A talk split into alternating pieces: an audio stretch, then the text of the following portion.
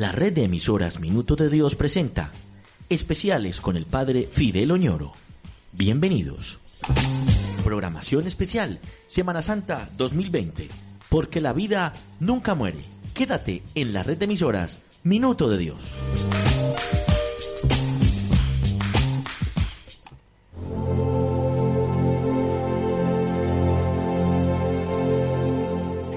Comenzamos esta noche un nuevo ciclo de conferencias, de charlas, ah, justo al final de la cuaresma, que podríamos decir introducción a un retiro espiritual. Nuestra nueva serie, que tendrá cuatro intervenciones, van a tratar ahora sobre los cuatro cánticos del siervo sufriente que encontramos en la profecía de Isaías.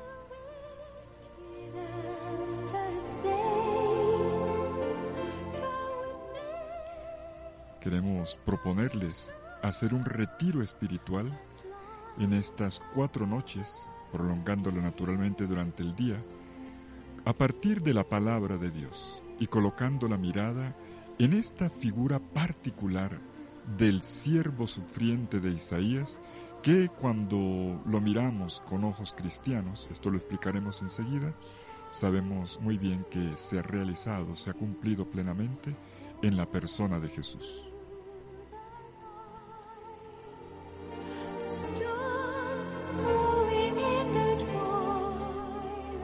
La serie de los cuatro cánticos del siervo sufriente de Isaías está incrustada en una gran sección que llamamos de la consolación dentro del libro de Isaías. La profecía de Isaías, después de los primeros 39 capítulos que llamamos el primer Isaías, probablemente escrito en el siglo VII, luego va a tener una segunda versión una segunda edición y un acrésimo después, al final y después del exilio, en torno al año 540 antes de Cristo. Y es aquí donde se sitúan los cánticos del siervo. Justo en este periodo se redactan los capítulos 40-55 de la profecía de Isaías. Y en medio de esta sección se incrustan cuatro cánticos, cuatro poemas cuatro páginas que tienen como tema común un siervo, un servidor de los propósitos salvíficos de Yahvé a favor de su pueblo.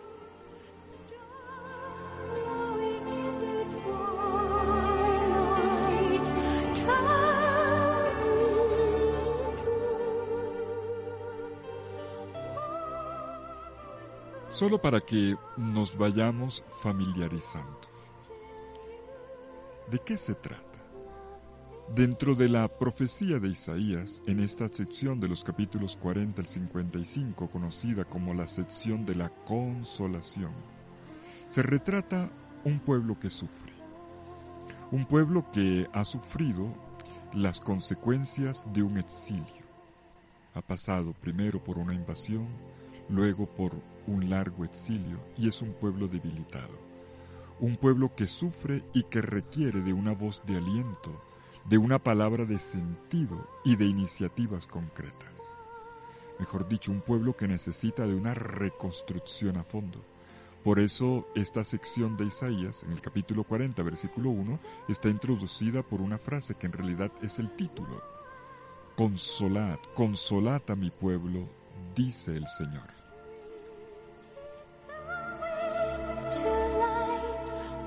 Y es aquí donde entra el tema del siervo de Yahvé, del siervo del Señor. ¿Quién es el que se ocupa de esta consolación del pueblo, de ayudar en la reconstrucción, de transmitir una voz de aliento, de comunicar una palabra de sentido, de liderar iniciativas concretas para unir al pueblo en torno a un nuevo comienzo? es precisamente la figura del siervo de Yahvé.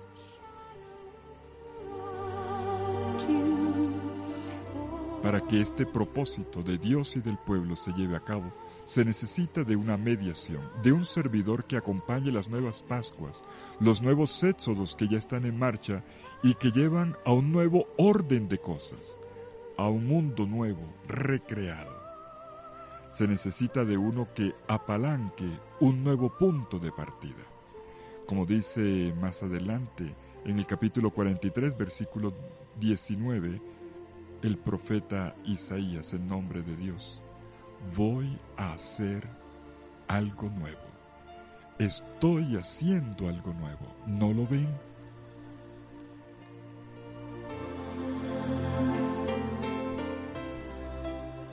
Esta nueva etapa de la historia, de la historia de Israel, no es posible sin la mediación de un enviado, de un servidor. Y el profeta Isaías perfila a ese servidor en un retrato dinámico esbozado en cuatro pasos que coinciden con los cuatro cánticos, con estos cuatro poemas, que comienzan con su vocación y culminan con su muerte. Es un precioso trazado, es el itinerario de una vida entera.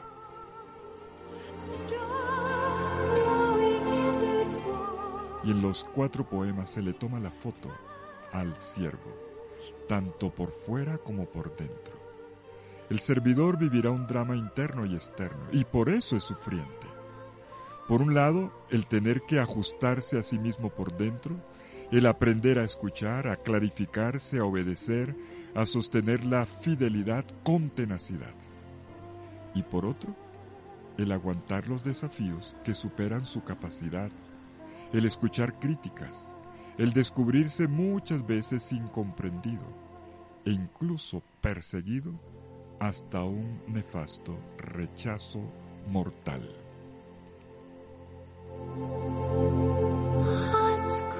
Como veremos en esta serie, el siervo experimenta una progresiva toma de conciencia sobre su identidad y su destino. Al final entenderá que el servicio que se le pide requiere, requiere su donación, su entrega personal. Mi siervo morirá, él por una multitud.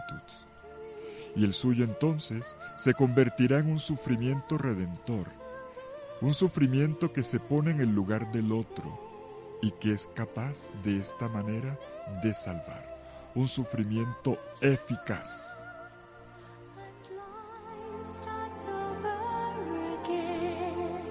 Pues bienvenidos a esta historia del siervo de Yahvé. Nos asomaremos en su recorrido, en su trayectoria, tratando de captar la hondura de su planteamiento y las intuiciones que nos permiten también a nosotros ahora releernos en este personaje. Lo haremos a la manera de un retiro, un retiro espiritual que, que quiere llegar a todos pero sobre todo al inmenso grupo de servidores, de gente que trabaja al servicio de otros. Estoy pensando en tantos sacerdotes, religiosos o religiosas, laicos, agentes de pastoral, que en estos días sufren por no poder estar en contacto directo con la gente. Algunos de ellos se han expuesto, otros se han enfermado, otros comparten solidariamente el dolor que muchos cargan por diversos motivos.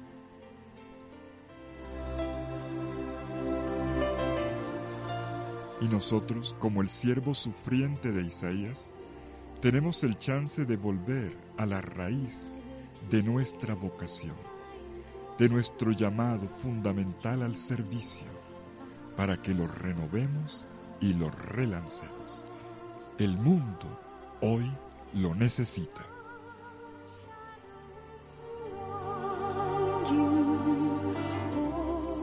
Y así, al volver a escuchar desde lo hondo una palabra que ilumina la oscuridad, para profetizarla al corazón del pueblo que sufre, y cuando el dolor golpea al siervo mismo, elevar desde él una maravillosa y poderosa intercesión en favor del pueblo de Dios, portando la ofrenda más perfecta que resignifica una vida, la entrega total y absoluta de sí mismo a favor de otros.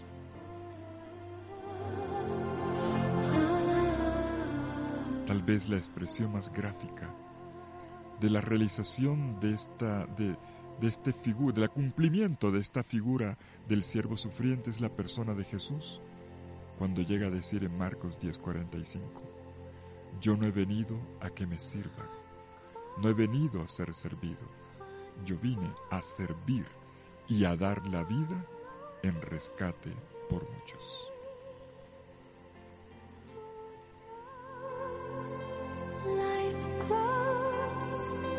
Y precisamente el misterio pascual de Jesús está calcado en el itinerario de este siervo descrito por Isaías en los cuatro cánticos.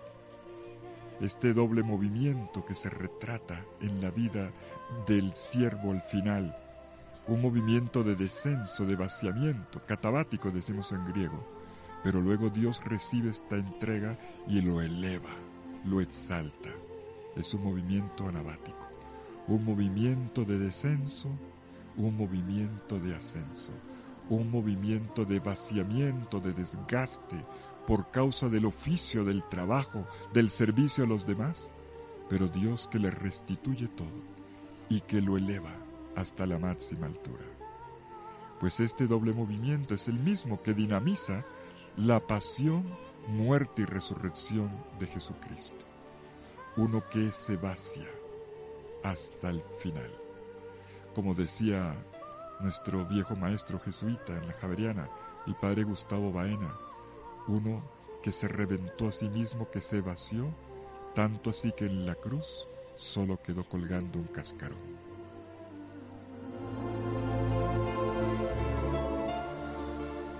Aquel que se vació amando con un amor que no era un amor simplemente afectivo, sino un amor que se ocupa del otro, que tiende la mano al otro y lo ayuda a hacer. En, este, en esta entrega total y absoluta de sí mismo ocurre entonces un giro fundamental. Aquel que se vacía lo recibe todo. Aquel que se pierde lo gana todo.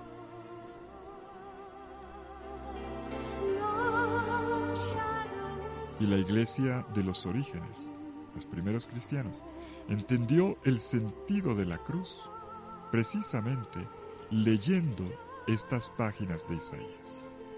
Tenían al frente el acontecimiento de la muerte de Jesús, pero no habrían podido entenderlo a fondo si no hubiera sido por la luz de estas palabras que venían del Antiguo Testamento y que le dieron toda su proporción, todas las dimensiones y toda la hondura de lo que allí estaba ocurriendo en la muerte de Jesús.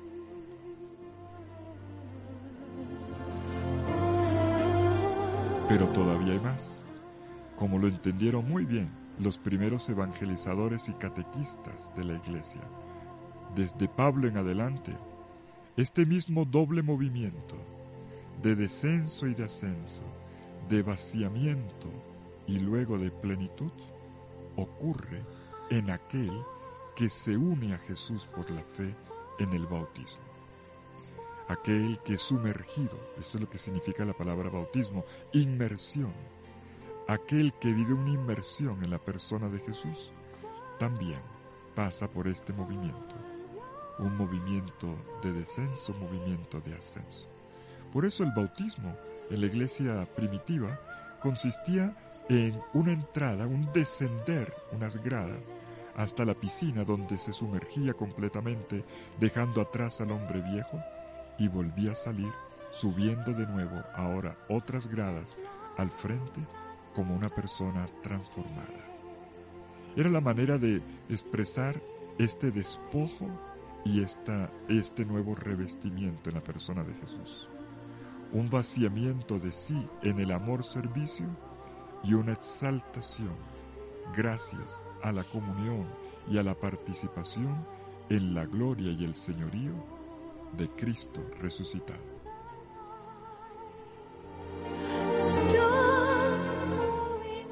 En fin, estamos aquí no solamente en los orígenes de la cristología, o mejor, de la comprensión de la persona de Jesús, sino también de la sacramentalidad cristiana expresada en el bautismo. todo esto proviene de este antepasado que se llama los cuatro cánticos del siervo de Yahvé. Y nos permitimos leer estos textos en sintonía con la liturgia de la Iglesia, que desde hoy hasta el próximo viernes los está leyendo en la primera lectura todos estos días. La Iglesia pone a consideración nuestra estas páginas de la Santa Escritura.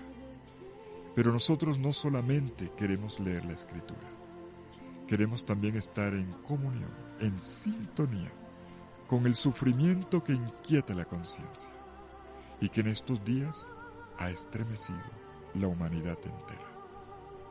Y es así como les queremos proponer volver a escuchar en oración los cuatro cánticos del siervo sufriente en Isaías.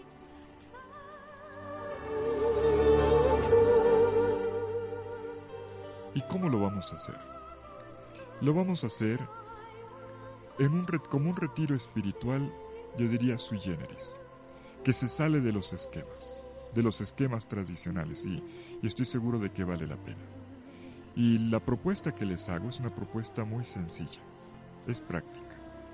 Te invito a que tú tomes un papel mañana temprano y comiences a escribir los objetivos de tu trabajo espiritual en los próximos tres días y medio, hasta el jueves a mediodía. Crea tu propio horario, prepara también el ambiente, un lugar, tu rinconcito de oración, diría yo, en tu propia casa, sobre todo en estos días en que están todos en casa poder descubrir un espacio personal eh, es importante y muy útil. Por mi parte, voy a intentar ayudarlos. Cada noche nos vamos a encontrar aquí, no esta hora, no a las nueve, en la invitación dije nueve, a partir de mañana, las próximas tres noches será a las ocho, de ocho a nueve. Cada noche estaremos leyendo un cántico en este espacio para abrir la riqueza de sentido que entraña cada página y para hacer la correlación con Jesús y su pasión. Y el método que les propongo es el de la lección divina, que tiene cuatro pasos. Leer, meditar, orar y contemplar. Esta misma noche, tú recibirás a través del WhatsApp por el cual te enteraste de este espacio, de este retiro, recibirás una guía sencilla para que mañana tú hagas tu ejercicio espiritual. Para aquellos que no se han enterado por el WhatsApp y que simplemente nos están escuchando en la radio, pueden acceder por medio del podcast de la página del Minuto de Dios, de la emisora Minuto de Dios, y ahí encontrarán tanto el audio como el texto de mis anotaciones personales y la propuesta, la ficha, para que tú puedas hacer tu ejercicio mañana. Y el ejercicio que les propongo mañana es que tomemos tres momentos del día. Tú verás en qué momento, en cuál es el que más te conviene. Tres momentos, cada uno entre 5 y 15 minutos. Un primer tiempo que llamo el tiempo de la escucha, para que tú leas la palabra de Dios con las claves que te estamos dando aquí, pero sobre todo para que tú la dejes resonar, para que la leas con tu propia cabeza y también con lo que el Espíritu obra en tu interior. 2. Tiempo de oración. No te quedes simplemente estudiando, subrayando el texto. Es una tentación cuando de la Biblia se trata. Yo mismo me tengo que um, un poco obligar a parar. Hay que dar un paso más, orar. Entra en diálogo con el Señor y también contigo mismo.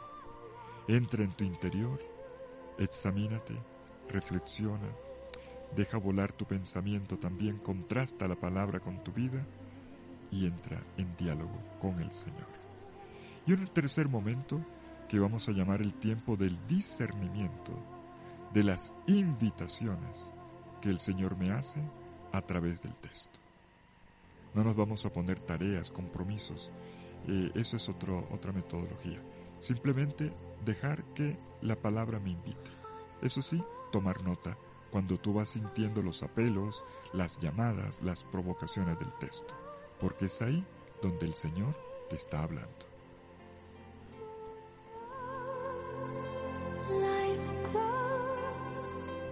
Entonces, con base en la introducción que hacemos ahora por la noche y con la ayuda del texto, tú vas a tomar tres momentos mañana durante el día. Tiempo de la escucha, tiempo de la oración, tiempo del discernimiento de las invitaciones que hace el Señor.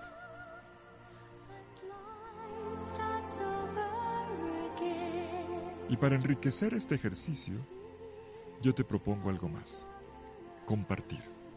Cuando uno logra expresar de viva voz, por escrito mejor todavía, lo que está experimentando, pasan dos cosas. Uno, uno se aclara más a sí mismo, se, se aclara el pensamiento.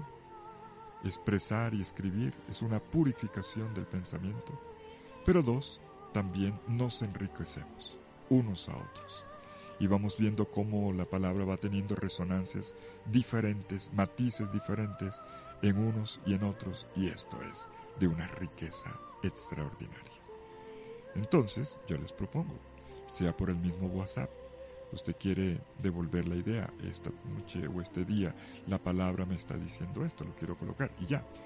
O en nuestra página, en nuestro Facebook de la parroquia San Juan Eudes, que es la que tenemos ahora a disposición, ahí vamos a habilitar un espacio para que todos podamos encontrarnos y colocar allí lo que la palabra está provocando en nosotros.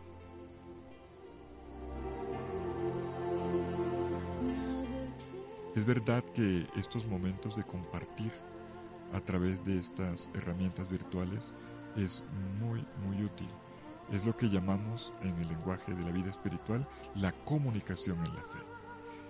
Es importante, pero hay algo que es más importante primero, que tú te recojas.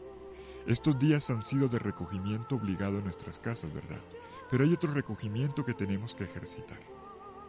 El saber callarnos el saber callar la mente, la loca de la casa, como la llamaba Santa Teresa, a la pensadera, como dice un amigo, me dio la pensadera.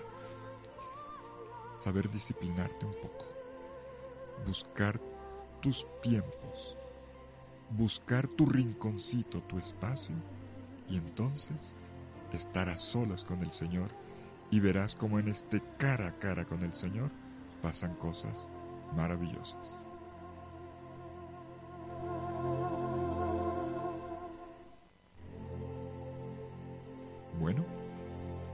Esta introducción creo que estamos listos para comenzar a leer los cuatro cánticos del siervo de Yahvé.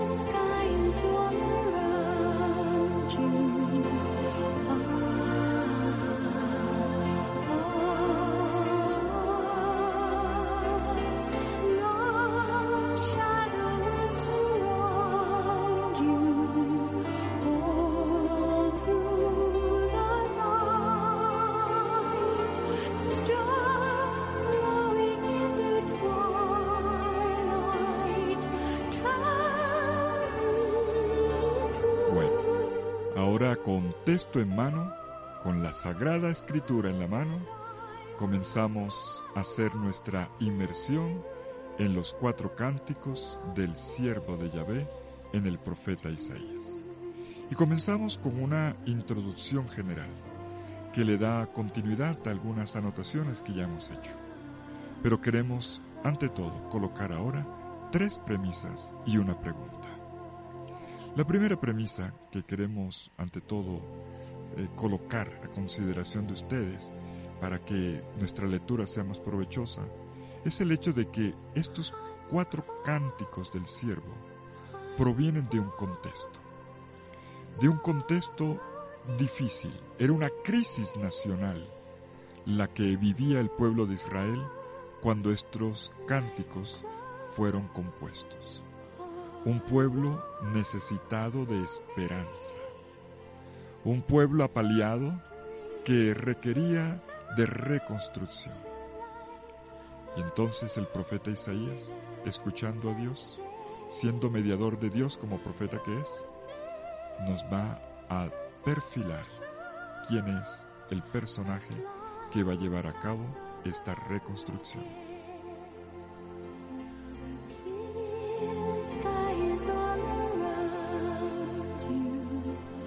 Este perfil, diseñado por el profeta Isaías, que escuchaba la voz de Dios, probablemente, pensamos los que estudiamos estos textos, probablemente formaban parte de un librito separado. Los cuatro cánticos fueron escritos para ser leídos de corrido y seguramente circularon así en algún manuscrito que hasta hoy no hemos podido encontrar. Pero ocurre que cuando se hace la redacción final del libro de Isaías, de la profecía de Isaías, estos cuatro cánticos van a ser colocados de forma intercalada en medio del conjunto de oráculos de la consolación y de la reconstrucción. Como si el profeta le estuviera diciendo al pueblo, miren, este es el horizonte de esperanza, esta es la dirección en la cual vamos, nos espera esto, están haciendo un mundo nuevo. Y de forma intercalada le va diciendo, pero para llevarlo a cabo necesitamos de las manos de todos y de las manos de un siervo en particular. Y entonces va intercalando los cuatro cánticos del siervo en medio del horizonte de esperanza que diseña este gran libro de la consolación.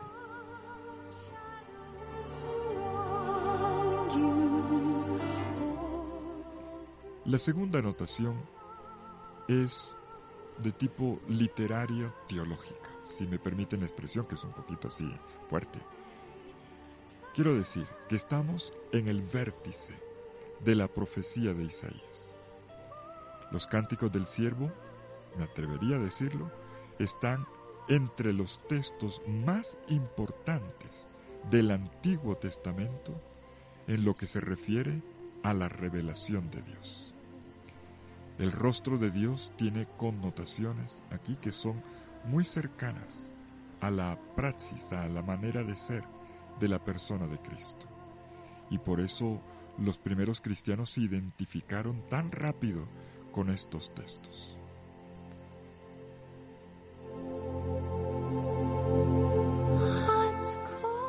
Y esto me lleva a la tercera anotación. Ciertamente los cuatro cánticos del siervo se entienden muy bien cuando se leen a la luz del camino, del ministerio, de la misión hasta su muerte de Jesús de Nazaret y viceversa. Entendemos mejor a Jesús de Nazaret cuando leemos estos textos llamados cánticos del siervo sufriente.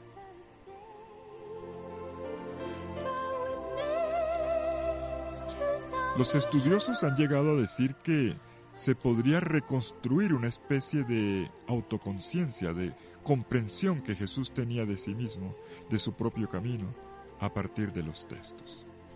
Pero podría venir una pregunta aquí maliciosa. ¿Será que Jesús meditó sobre su propia vocación, escuchando, leyendo o escuchando al menos los cánticos del siervo sufriente que eran tan populares ya en los tiempos, en el siglo I, en las sinagogas de Galilea y en general de Palestina? Pues no lo sabemos. No sabemos si Jesús los leyó, los meditó. Lo que sí sabemos, con certeza, porque tenemos aquí la evidencia en los textos bíblicos que tenemos al frente, es que los evangelistas sí lo hicieron. Y por eso, con tanta frecuencia, los cánticos del siervo son citados en los diversos libros del Nuevo Testamento. Les doy un dato, un dato nada más, para muestra un botón, dirían por ahí. En el Nuevo Testamento hay 107, 107 citaciones de los cánticos del siervo. Eso es como dirían en mi tierra, un jurgo. Eso es mucho. Eso es mucho. Es quizás de los textos más citados en el Nuevo Testamento. Por algo será. Y estoy hablando de citaciones explícitas. Porque si uno pasa el colador en los textos del Nuevo Testamento y se fija en las alusiones, es decir, donde se está hablando del texto pero sin citarlo, sin ponerle comillas, tenemos que decir que hay 200 alusiones más.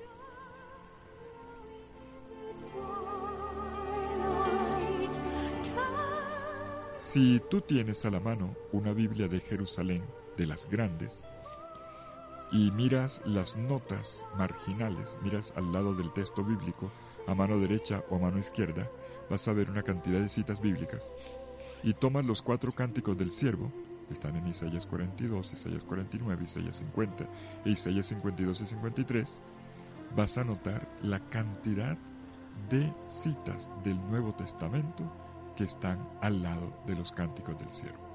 Evidentemente es un trabajo hecho por los editores, por los biblistas, para mostrarnos toda la relación que hay entre estos cánticos y los textos del Nuevo Testamento que intentaron comprender el misterio de Jesucristo a la luz de ellos.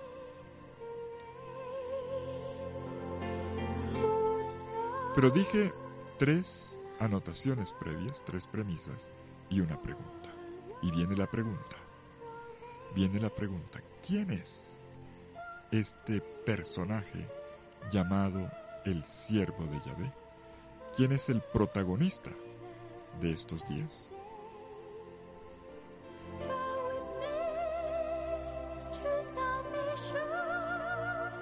Y aquí entonces tenemos que dar un dato que, que los va a decepcionar, probablemente, creo yo. No tiene nombre. En ninguna parte se dice quién es exactamente. Solamente se dice que es un siervo, se le da la característica, es un siervo, su rasgo dominante. Él es, como se dice en hebreo, un Evet. Evet significa siervo, un Evet Adonai un siervo del Señor.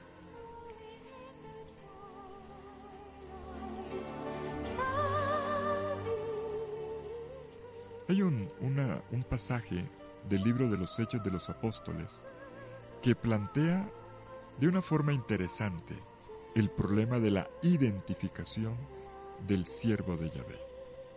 Es el texto del eunuco de la reina Candace, la reina de Etiopía había venido el eunuco, el que la cuidaba, a una peregrinación a Jerusalén.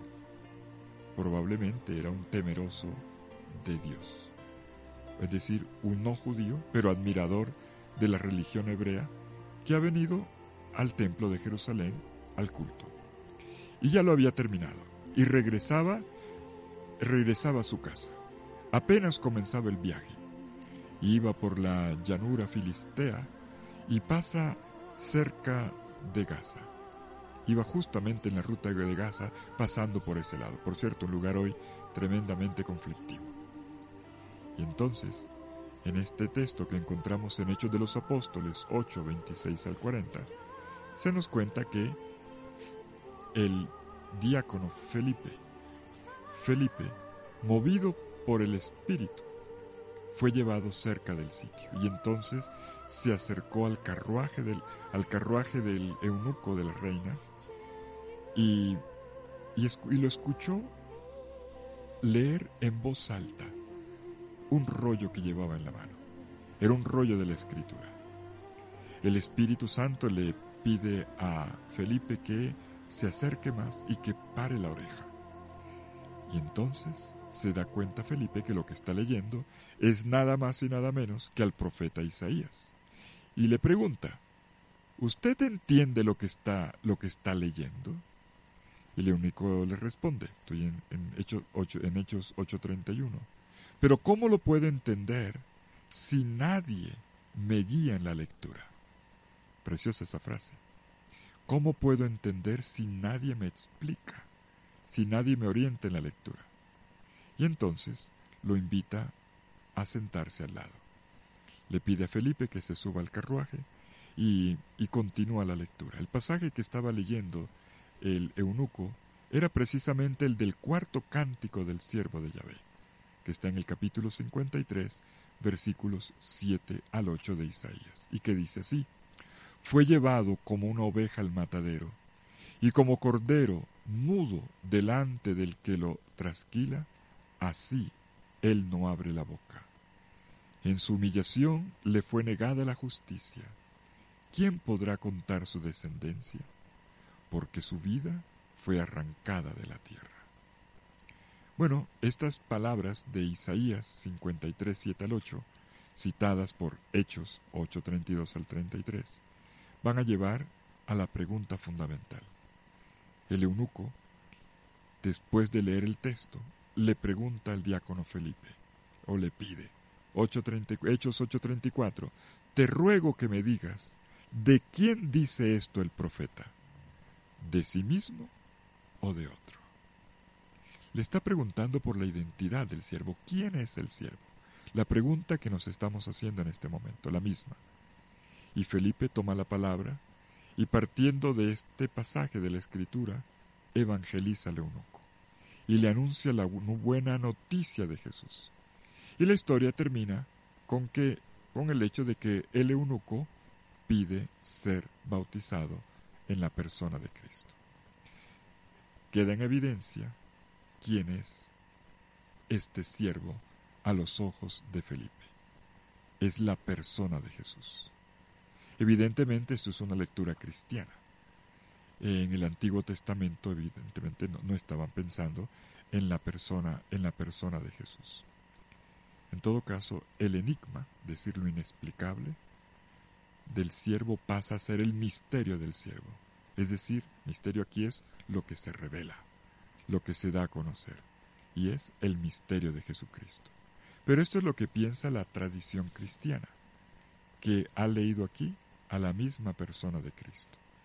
En el mismo libro de los Hechos de los Apóstoles, en diversos lados, pero uno de ellos, por ejemplo, Hechos 3, 13, eh, va a utilizar el término tal cual para Jesucristo. Dios ha glorificado a su siervo y le da a Jesús este título pleno. Pero esto es lo que piensa, repito, la tradición cristiana. No, no lo piensa así la tradición judía por razones obvias. La tradición hebrea vio en este personaje del siervo de Yahvé dos posibilidades, o exploró dos posibilidades de identificación. Una, llegó a pensar que este personaje del siervo de Yahvé era el mismo profeta Isaías. Incluso, en la tradición interpretativa hebrea, se llegó a pensar en los diversos servidores del plan de salvación que aparecieron a lo largo de la historia del pueblo de Israel. Siervo de Yahvé fue Abraham, siervo de Yahvé fue Moisés, siervo de Yahvé fue David, siervo de Yahvé fueron los profetas, incluyendo a Isaías.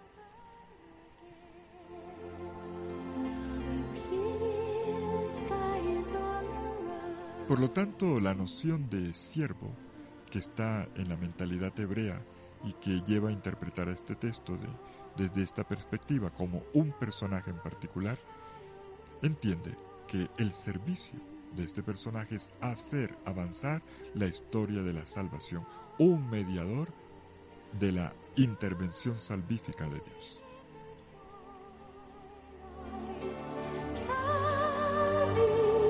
Pero una segunda tradición interpretativa ha identificado al siervo no con un individuo en particular, sino con todo el pueblo de Israel. Es decir, sería un personaje colectivo. El siervo que sufre es el mismo pueblo de Dios visto en su colectividad. Un pueblo que ha sufrido a lo largo de la historia muchos, muchos percances, pero muchos. Un pueblo, el pueblo de Israel, como un pueblo tremendamente sufrido.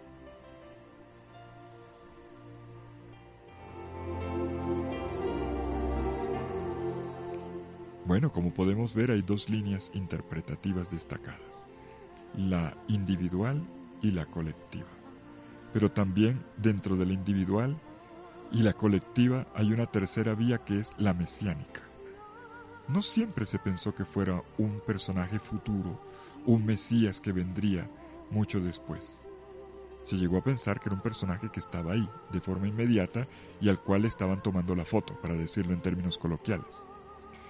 Una tradición posterior al siglo IV va a entender que en realidad es el Mesías esperado que va a llevar adelante al pueblo de Israel.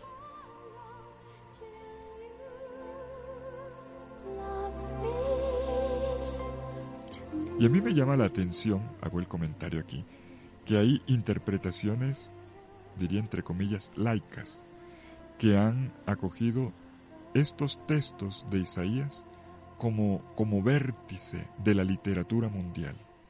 Interesante, no solo religiosa, sino de la literatura universal.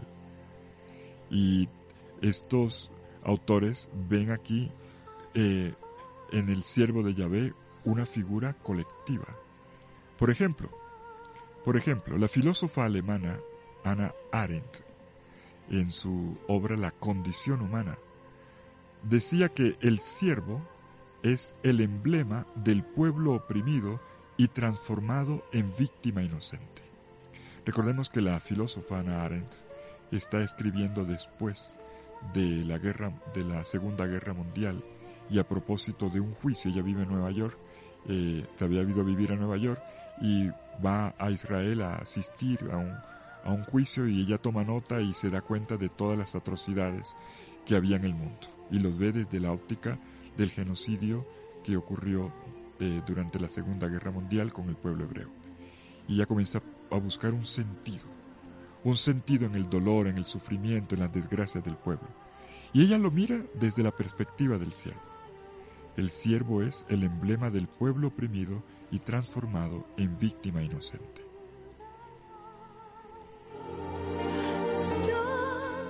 Otro filósofo, Emmanuel Levinas, canadiense, ve en el siervo al hombre rechazado en su rostro. Es una expresión muy de él, rechazado en su rostro. De hecho, la parte que más se expone en estos cánticos lo que más se expone del siervo es precisamente el rostro. Y podríamos seguir, por ejemplo, la Escuela Filosófica de Frankfurt, también hecho mano de la figura del siervo, curioso, una figura bíblica, eh, de repente considerada en medio de una filosofía que no tiene, en principio, pues no tiene una vinculación religiosa y no debería tenerla. Y ve allí en el siervo a un hombre negado, que lleva en sí todos los males de la sociedad.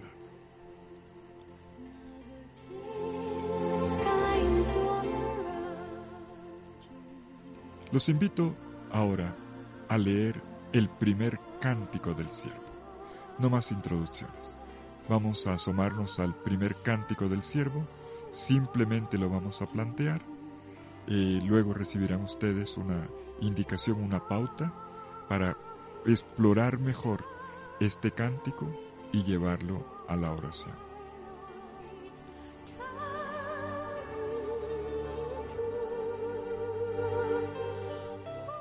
Primer cántico del siervo, Isaías capítulo 42, versículos 1 al 9.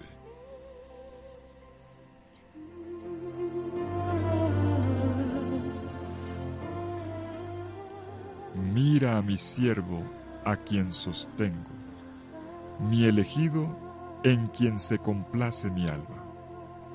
He puesto mi espíritu sobre él, llevará el derecho a las naciones. No gritará, ni chillará, ni hará oír su voz en la calle. No quebrará la caña cascada, ni apagará el pabilo vacilante. Dictará sentencia según la verdad. No desfallecerá, ni se doblará hasta que establezca el derecho en la tierra. Las islas esperarán su ley.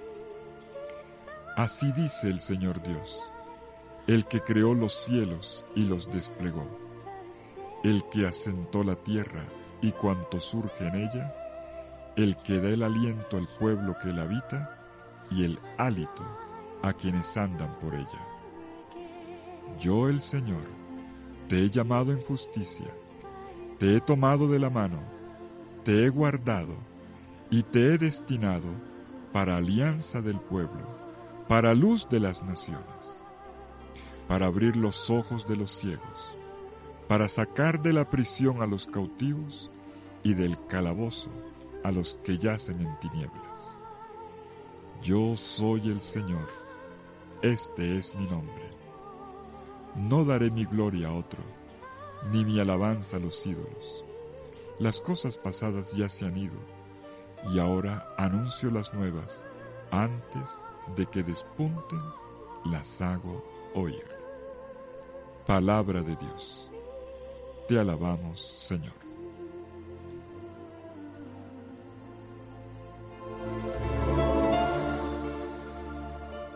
Les propongo que ahora cada uno lea por su propia cuenta este texto, trate de captar todas las resonancias posibles y comience a tomar nota. Este primer cántico del siervo nos cuenta la vocación del siervo, cómo entra en escena, cómo Dios lo saca del anonimato y lo coloca al frente de la comunidad para que se ocupe de ella. Tenemos un acto de elección. Mira mi siervo a quien sostengo, mi elegido en quien se complace mi alma. Y vemos enseguida cómo Dios lo capacita. No es simplemente por sus propias cualidades que Él es lo que es. Él lo es porque hay una capacitación de parte de Dios. He puesto mi espíritu sobre Él. Y enseguida escuchamos en qué consiste la misión. Él llevará el derecho a las naciones. En hebreo se dice mishpat. Lo de Él es el derecho. El derecho que literalmente, es justicia, es el ejercicio de la justicia. Y una justicia que es una justicia salvífica, a favor del débil, del pobre, del rechazado, del vulnerado o del vulnerable. Él se ocupa de levantar, y este es el acto de justicia. Y no solamente para Israel, sino para todo ser humano. Por eso habla de un derecho a las naciones. Pero enseguida viene otro paso más en los versículos 2 al 4. El estilo, el estilo de vida de este siervo. Tan importante como el contenido es el estilo.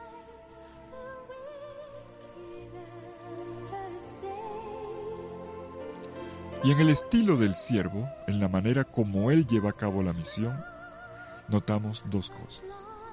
En los versículos 2 al 3 notamos su humildad. Es una persona muy humilde, tremendamente delicada. No gritará ni chillará, no hará oír su voz en la calle, no quebrará la caña cascada, ni apagará el pabilo vacilante. Dictará sentencia según verdad. Esto en la manera de tratar a los otros. Pero luego vemos cómo esta persona tan delicada en realidad es una persona fuerte, una persona tenaz interiormente. Versículo 4, no desfallecerá ni se doblará hasta que establezca el derecho en la tierra, otra vez Mishpat, la justicia, las islas esperarán su ley.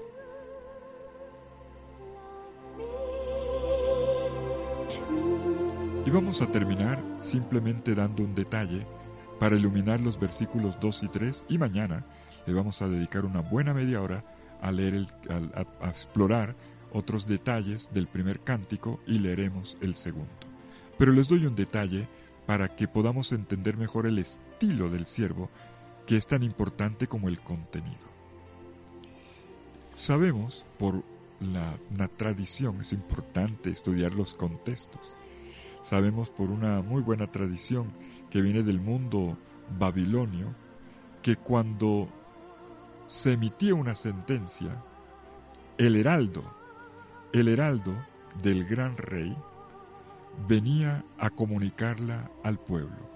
Y este iba, el heraldo, el proclamador, iba por las calles con dos símbolos, un bastón y una linterna.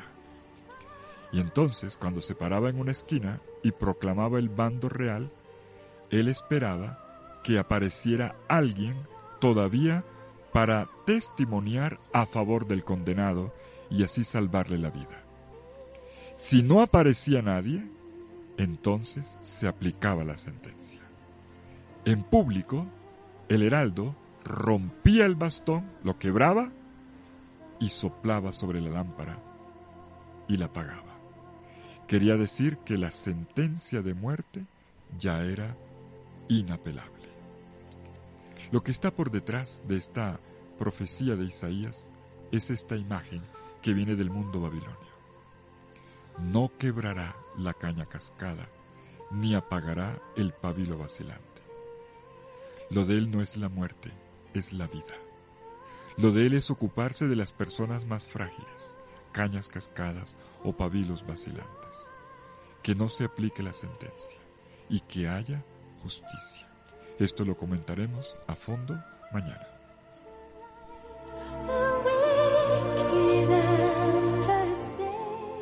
Terminemos leyendo despacio y entrando ya en oración el primer cántico del siervo de Yahvé.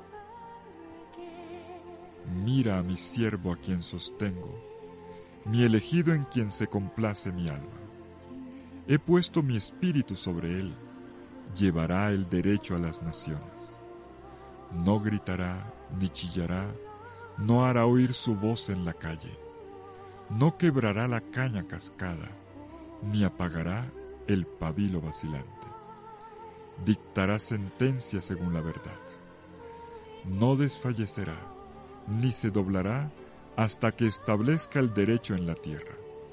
Las islas esperarán su ley. Así dice el Señor Dios, el que creó los cielos y los desplegó, el que asentó la tierra y cuanto surge en ella, el que le da el aliento al pueblo que la habita y el hálito a quienes andan por ella. Yo el Señor te he llamado en justicia, te he tomado de la mano, te he guardado y te he destinado para alianza del pueblo, para luz de las naciones, para abrir los ojos de los ciegos, para sacar de la prisión a los cautivos y del calabozo a los que yacen en tinieblas. Palabra de Dios, te alabamos, Señor.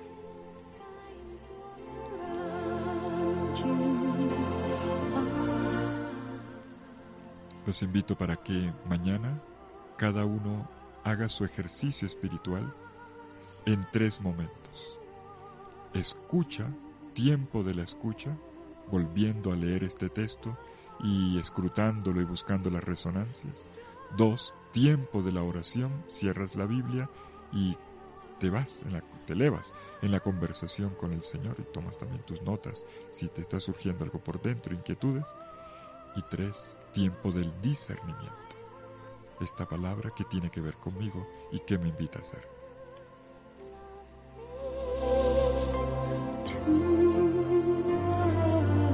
Entre tanto, les deseo a todos una linda noche y que la fuerza del Espíritu nos conduzca a todos, a ustedes y a mí, en este camino de oración que vamos a hacer en los próximos días. Que el Señor los bendiga en el nombre del Padre y del Hijo y del Espíritu Santo. Amén.